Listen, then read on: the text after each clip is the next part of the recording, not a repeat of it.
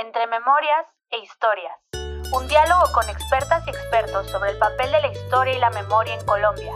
Un retrato sobre la desigualdad, la alegría, el conflicto y la resiliencia que reflexionan sobre los retos y oportunidades del presente.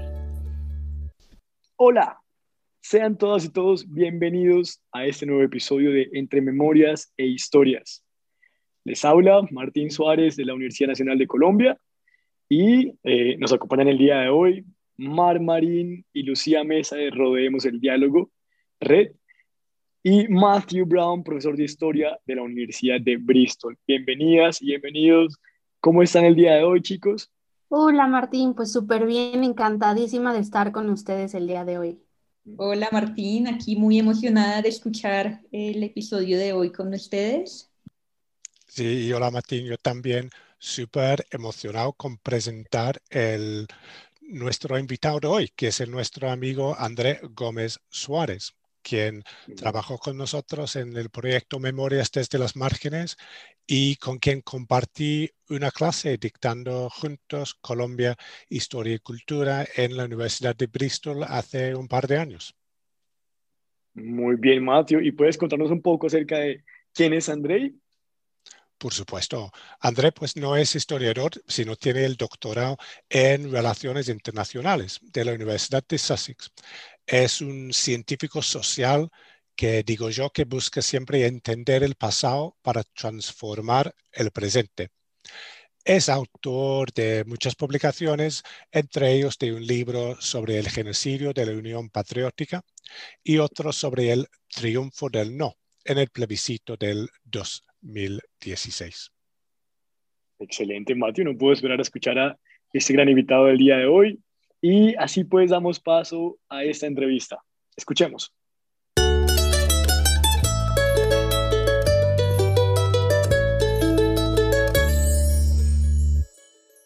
Bueno, André, empezamos con lo siguiente.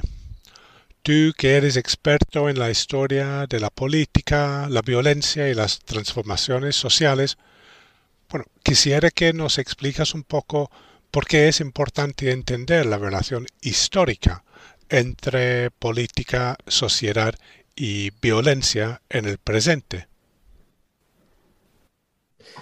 Bueno, eh, lo primero es decir que eh, si uno trata de entender Colombia en el año 2020, uno no puede entender el país si no entiende eh, los procesos de largo plazo que han determinado eh, muchos de los actuares de, personas eh, hoy en Colombia.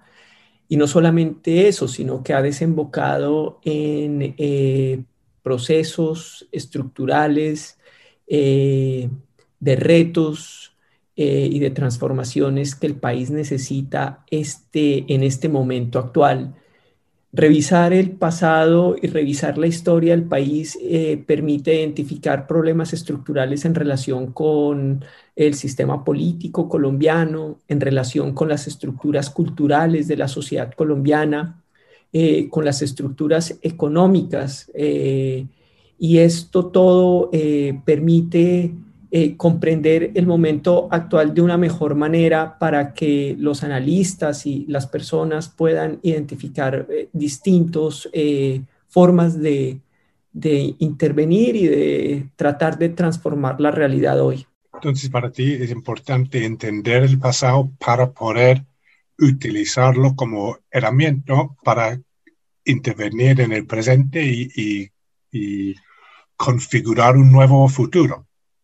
Sin, sin lugar a dudas, Matthew, yo creo que incluso cuando uno lo piensa en, en, a nivel de, de, individual de los seres humanos, porque los seres humanos eh, tenemos la capacidad de, de, tener memoria, de reflexionar sobre el pasado, todo eso tiene que ver realmente más que todo con proyectar un futuro distinto. Eh, y por esa razón es tan importante eh, analizar el pasado para transformar el presente en proyección a futuro. Matthew, es muy interesante lo que nos comparte, por ejemplo, Andrei sobre su postura y su opinión frente a los sistemas estructurales en la política y la sociedad en Colombia?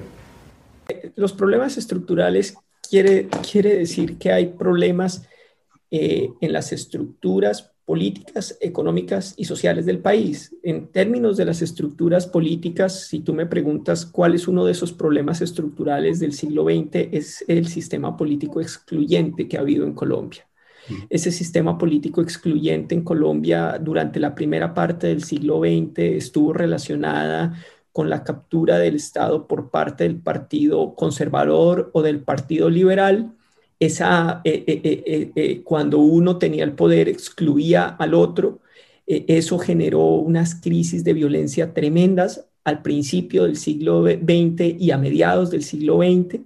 La forma de resolver esa guerra civil que se genera en Colombia a mediados del siglo XX, que es lo que conocemos como la violencia, que es la disputa entre liberales y conservadores, se resuelve creando un pacto político eh, que trae un momento de apaciguamiento de la violencia entre los dos partidos políticos, pero sigue, eh, pero renueva una nueva exclusión. Y esa exclusión es la exclusión de los que no forman parte de esos dos partidos políticos tradicionales. En particular, durante la dictadura de Rojas Pinilla se vuelve ilegal al Partido Comunista, la persecución al Partido Comunista se, intensifica en los años 60 y de ahí en adelante toda la segunda parte del siglo XX tiene que ver con un anticomunismo muy perverso que incluso hoy se prolonga en Colombia. Entonces en Colombia el primer gran problema estructural que viene desde el siglo XX es un sistema político excluyente en el cual es muy difícil una participación equitativa de sectores que no participan en unas estructuras políticas eh, que, tienen, digamos, unas maquinarias muy fuertes eh, y que hacia finales del siglo XX obviamente ya no se caracterizan por ser parte, por, por los dos nombres de partido liberal o partido conservador, sino que han constituido unos nuevos nombres, han, eh, han cambiado de nombres, pero los que mantienen el poder dentro de esas maquinarias políticas que son capaces de comprar votos, que son capaces de capturar el Estado para el beneficio de unas élites económicas, son unas estructuras muy particulares eh, políticas. Hay un segundo tema que creo que es absolutamente fundamental en términos de cuando uno piensa cuál es el problema estructural en términos de económicos de Colombia. Eh, en Colombia, eh, básicamente eh, se trató de hacer una reforma agraria en los años 30. Esa reforma agraria que se trató de hacer en los años 30 fue reversada hacia más o menos finales de los años 30, principios de los años 40. Esto desencadenó unas olas de violencia muy profundas eh, en los años 60 se trató de resolver otra vez el problema de la tenencia de la tierra, pero con toda la violencia que ocurrió entre los partidos, empezó una ola de urbanización muy profunda eh, hacia principios de los 60, finales de los, eh, de los 60 también. Y todo esto, digamos que durante ese nuevo intento de reforma agraria de los años 60, lo que ocurrió fue que fracasó de nuevo y al fracasar de nuevo se intensificó el despojo de la tierra de los campesinos eh, a principios de los años 70 y ese despojo eh, se profundizó aún más eh, en los finales de los años 90 con la llegada de una estructura paramilitar que se llama las Autodefensas Unidas de Colombia, que cometió un sinnúmero de masacres para sacar a los campesinos, a terminar de sacar a los campesinos de sus tierras. Eh, y se, calcula que hubo una, una eh, especie de contrarreforma agraria a finales de los años 90 que le quitó más de 8 millones de hectáreas a campesinos colombianos a manos de los grupos paramilitares. Entonces, ahí hay otro problema profundamente estructural que, caracteriza el, el siglo XX en Colombia, ¿no? Y, es una fracasada reforma eh, agraria eh, eh, para un país que, verdaderamente aún lo necesita. Y el, último tema en, clave del siglo XX que creo que vale la pena abordar en tema de las estructuras sociales es que Colombia es un país no solamente excluyente en términos, en términos políticos, sino es un país excluyente en términos eh, sociales, eh, un país profundamente racista. Las, los, los, territorios más pobres de Colombia son territorios habitados por los indígenas y los afrocolombianos, profundamente olvidados, con una infraestructura terriblemente mala, con una con una presencia diferenciada del Estado muy perversa. Eh, y entonces e, ese racismo estructural que existe en Colombia eh, caracteriza también eh, todo el siglo XX y trata de resolverse a través de la Constitución del 91, cuando se incluye, digamos, eh, el reconocimiento a, Colombia como un país pluriétnico, ¿no? Y, a partir de eso se crea la ley 70, que es la ley que permite el reconocimiento autónomo de resguardos y de consejos comunitarios eh, afrocolombianos, pero todo eso anclado en, unas, en, una falta de recursos para que pueda desarrollarse eh, estos, estas zonas del país y que mantienen ese ese, ese racismo estructural. Entonces, ¿cómo explicas como politólogo con mucho interés en, en la historia del pasado el, que esa cultura política excluyente se mantiene a pesar de los esfuerzos de una generación en transformar las instituciones políticas con ese gesto de, del constituyente y la constitución de 1991 es que cambiar las instituciones no es tan importante como cambiar esa cultura social, racista y clasista que, que nos explicaste. Es decir, que la cultura vale más que las instituciones y las estructuras? Yo, yo creo que, que es difícil decir que la cultura valga más. Hay que entender la interconexión entre los aspectos que tú estás mencionando, ¿no? Las transformaciones estructurales, digamos, por un lado, por otro lado, los cambios en la cultura eh, y por otro lado, eh, las, las realidades que viven las personas. Yo, eh, cuando uno piensa en las transformaciones que vivió el país en los años 90 con la constitución del 91, esa constitución del 91 es muy esperanzadora para un sector de la sociedad colombiana muy amplio, pero vale la pena recordar que también es un pacto excluyente, ¿no? Es un pacto excluyente que deja por fuera, eh, por ejemplo, a las FARC y al ELN, es decir, es, esa nueva constitución del 91 que pretendía modernizar a Colombia excluyó a un sector que llevaba peleando 30 años por una reforma agraria y que llevaba peleando 30 años por un manejo del subsuelo distinto. Entonces, eh, ahí hay una primera cosa que hay que reconocer. Ahora bien, eh, esa agenda transformadora de la Constitución del 91 fue importante pues porque creó un relacionamiento distinto eh, y una estructura del Estado distinto. Eh, ahí nace la Fiscalía General de la Nación en Colombia, se crea la Corte Constitucional para, para, velar por la constitución política de Colombia. Eh, se, se, se, apropia los derechos humanos como parte del bloque de constitucionalidad.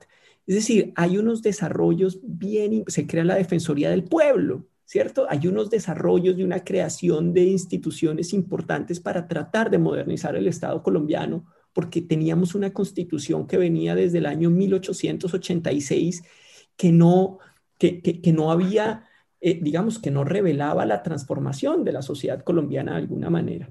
Entonces, cuando nosotros tornamos a hablar de corrupción, parapolítica, y los episodios que mencionas.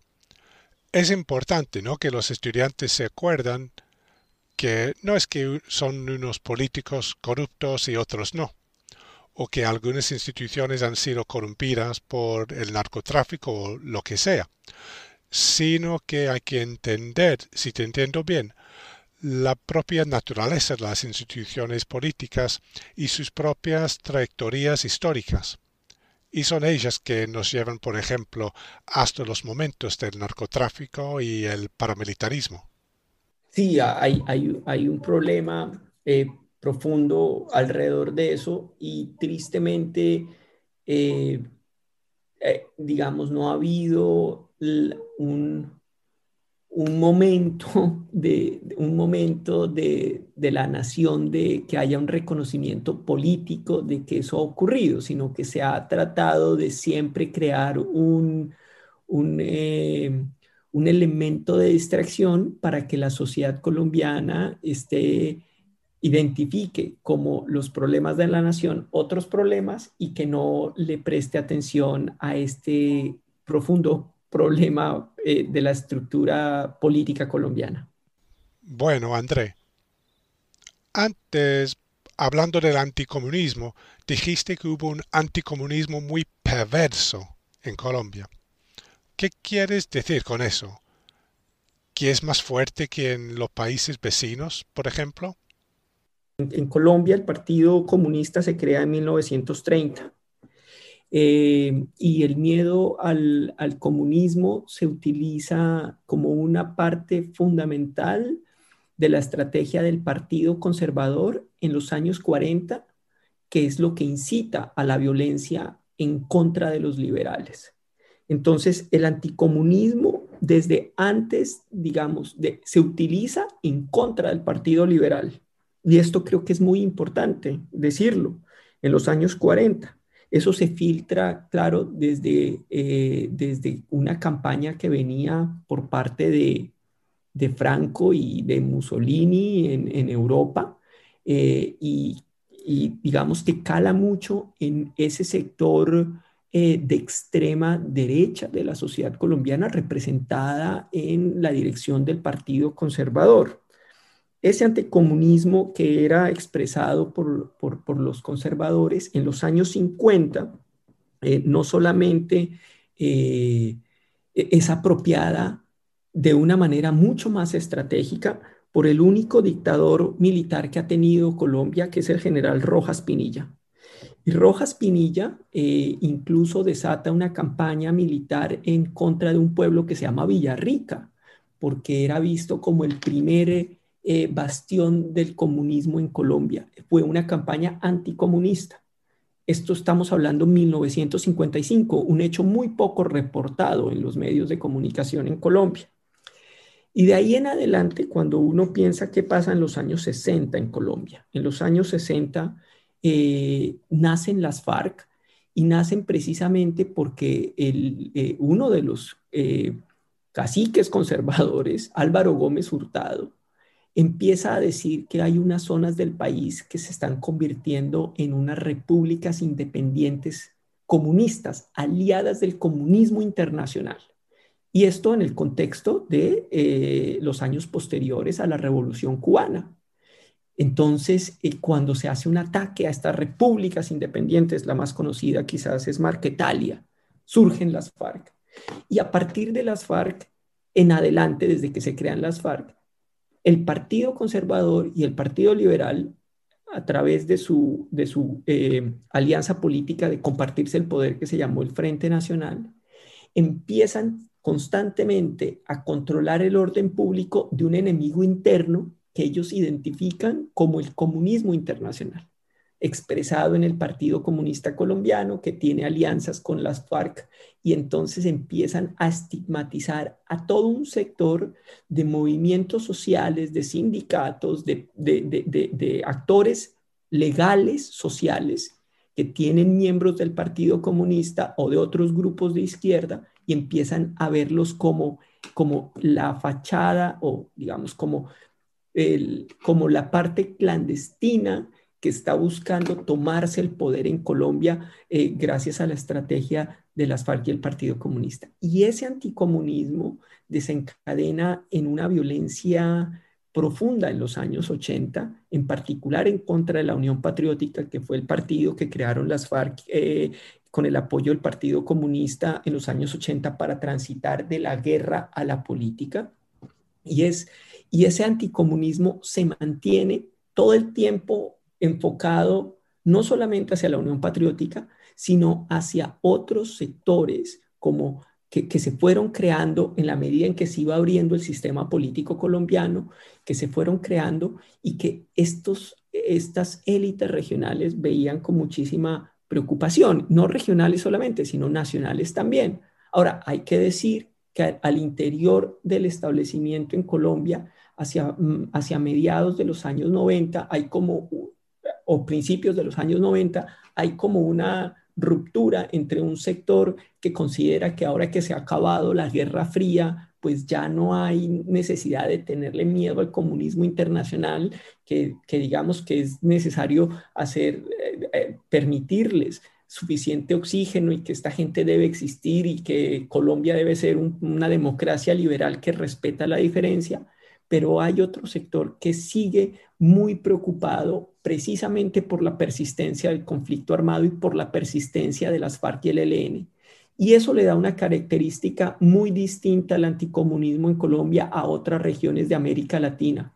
Y es que en Colombia, eh, mientras que en otros países de América Latina eh, el fin de la Guerra Fría significó el fin de las insurgencias marxistas comunistas, en Colombia no significó eso. Y al no significar eso y al continuar las FARC hasta el año 2016, para muchos de los sectores ultraconservadores de la sociedad colombiana, las FARC eran esa amenaza latente del comunismo en Colombia que estaba dispuesto a tomarse el poder a través de infiltrar movimientos estudiantiles eh, y otros movimientos sociales.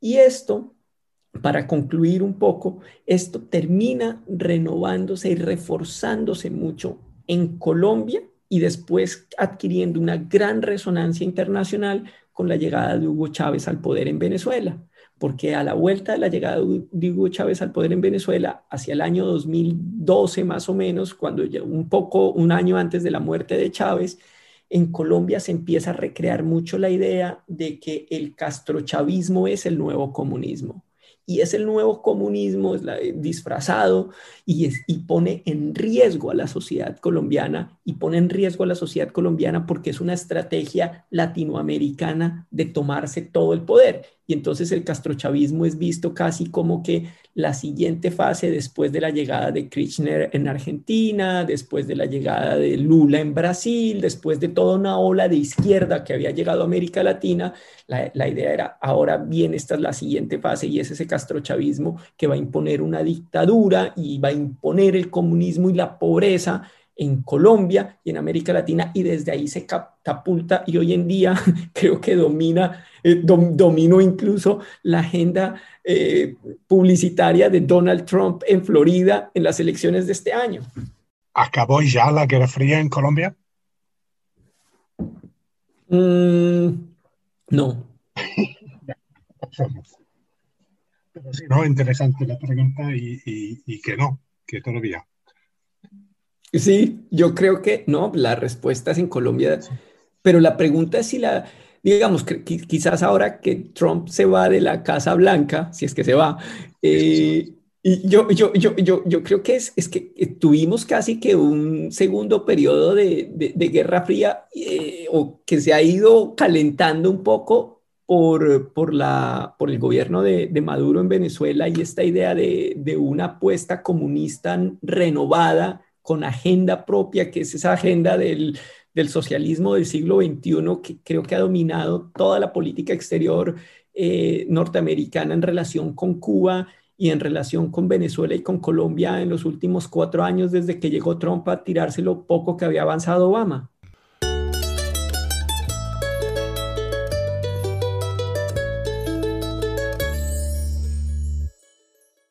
Pensando ahora sobre el estudio del pasado en el presente. Quisiera que nos hablas un poco sobre las fuentes que has utilizado en las investigaciones. Yo disfruté mucho eh, la revisión de archivos. La revisión de archivos, como bien dices tú, yo, por ejemplo, para todo mi libro sobre Unión Patriótica, yo hice una revisión de archivos de espectador y tiempo de periódicos día por día entre el año 1982 y el año 2010. Eh, y eso creo que es muy enriquecedor porque a uno le da una, a uno le permite revivir, revivir la historia. Leerse un periódico, hacerse una revisión de periódicos de un año entero es una cosa impresionante porque uno porque muchas de las cosas que yo encontré no estaban en el, en el artículo que hablaba directamente sobre la Unión Patriótica, sino que estaban precisamente en el artículo que ponían al lado. Eh, ¿No? Porque, porque, porque la forma como se, se, se estructuran los periódicos revelan mucho del pensamiento cultural de un país. Entonces, yo creo que ahí hay una fuente que es, que es irreemplazable. Los, los periódicos como fuente primaria son irreemplazables. Ahora bien, como bien decías tú, yo, yo soy un, un investigador que interdisciplinario. Yo no tengo, digamos, quizás lo, mi, mi, mi, punto más débil, sin duda, es el, el análisis eh, cuantitativo, aunque de vez en cuando hago un poquito de eso o he hecho un poquito de eso. Pero para mí el, complementar los periódicos con, con, entrevistas es absolutamente fundamental porque ah, eh, buscar a las personas que vivieron el momento histórico o que estuvieron ahí en ese, en ese momento eh, y que utilizan sus recuerdos, su vivencia, su experiencia para revelar qué fue lo que pasó, es muy, es muy importante y eso no tampoco tampoco puede ser reemplazado, no lo reemplaza un periódico, porque son esas anécdotas, esos detalles que no quedan registrados en, el, en los periódicos. Por eso, para mí sí era fundamental y ha sido fundamental en ambos libros y hoy en el trabajo la triangulación de fuentes. Esa triangulación pasa pues por los libros que hacen una reflexión profunda, que tratan de, hacer una descripción objetiva de un momento histórico, por los periódicos que son los que están constantemente informando sobre eso y por los protagonistas del momento. Esa triangulación para mí ha sido siempre muy importante y hoy en día eh, estamos utilizando, o yo eh, estoy utilizando mucho más eh, un trabajo de revisión de redes sociales porque con la llegada del Twitter y de Facebook y de WhatsApp, creo que ahí hay un nuevo elemento muy importante porque los memes que, se, circulan eh, hoy en Colombia eh, son la fuente de información de muchas personas y son los que ayudan a construir imaginarios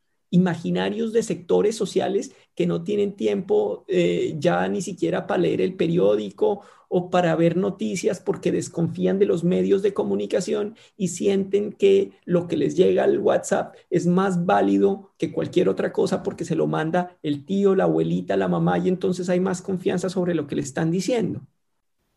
Entonces, para ir terminando, ¿qué papel crees que tiene la historia o debe tener la historia en el día de hoy y cómo podría la historia ayudarnos a transformar la sociedad. Mira, fundamental, Matthew. Yo no sé si los estudiantes saben, pero en Colombia a principios del siglo XXI se acabó la cátedra de historia. Eh, ¿Eso qué quería decir? Que los estudiantes salían de los colegios sin un conocimiento de su país.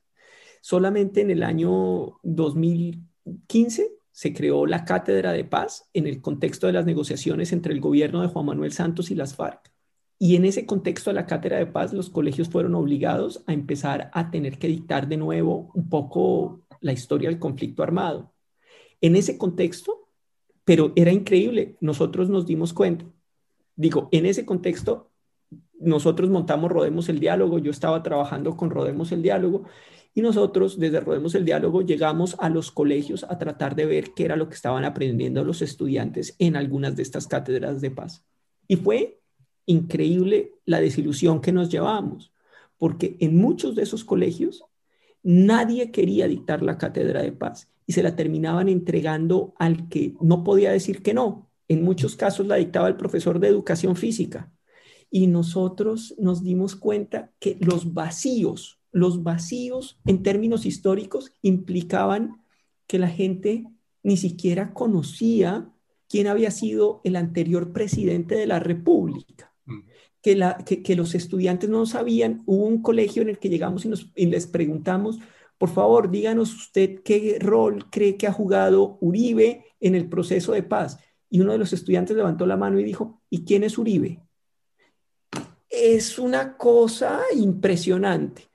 Si así, si, si el desconocimiento sobre Uribe era así, el desconocimiento sobre las FARC, el surgimiento de las FARC era impresionante. Y hoy en día, entonces por eso nosotros en nuestros no talleres que empezamos a hacer en colegios, lo que hicimos fue empezar a enamorar a la gente de la necesidad de conocer el pasado, de, de, problematizarlo, de problematizar a los actores que en ese momento en el presente estaban siendo demonizados, diciéndoles, esos actores también tienen una historia. Y hoy es absolutamente fundamental, Matthew. ¿Por qué? Porque las FARC en este año, en los últimos tres o cuatro semanas, las FARC han empezado a hacer reconocimientos de grandes crímenes del pasado, del pasado, que los colombianos no han podido entender porque no tienen contexto histórico. Han reconocido que mataron al general Landazábal Reyes, han reconocido que fue un general que, que, digamos que se opuso mucho al proceso de paz en los años 80, pero después, antes de que lo asesinaran, había empezado a decir que era necesario cerrar el conflicto armado con una negociación. Mataron a Jesús Antonio Bejarano, que fue uno de los negociadores de paz más importantes de los años 80 y de los años 90, y mataron a Álvaro Gómez, que fue precisamente ese candidato, ese, ese conservador que les mencioné hace un rato, que había dicho que había repúblicas independientes en Colombia.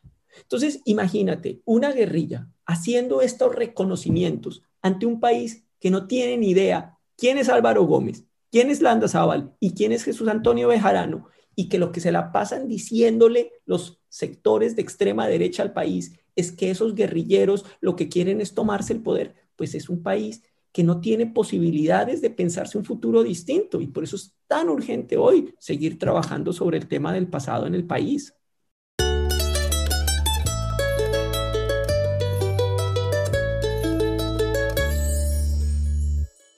Muy bien, ese es el cierre de la entrevista. Gran entrevista, Matthew. Muchas gracias. No, gracias, Martín. Sí, fue una entrevista excelente. Dijo muchas cosas interesantes. Y Lucía, Mar, ¿qué les pareció? ¿Qué, ¿Por qué creen ustedes que es importante el diálogo? Bueno, Matthew, pues yo creo que el diálogo es muy importante y normalmente nosotros decimos que dialogamos cuando de pronto estamos teniendo conversaciones o cuando estamos teniendo dos monólogos y el diálogo es importante porque va más allá de esto, ¿no? Eh, requiere una escucha activa, requiere una conexión, requiere interacción y requiere empatía con la otra persona.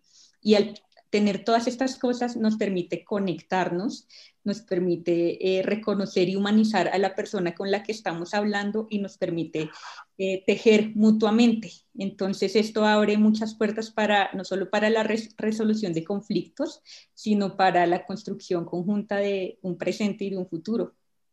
Y en seguimiento pues a lo que dice Lu, esta es la labor de ocho años de, de Rodemos el Diálogo y que pueden ver a través de las palabras de eh, pues Andrei, ¿no? Que es cofundador de esta organización y del, del, cual siempre estamos aprendiendo diariamente y que esperamos que hayan aprendido mucho y que les haya encantado tanto como a nosotros formar parte de este proyecto y escucha de este podcast.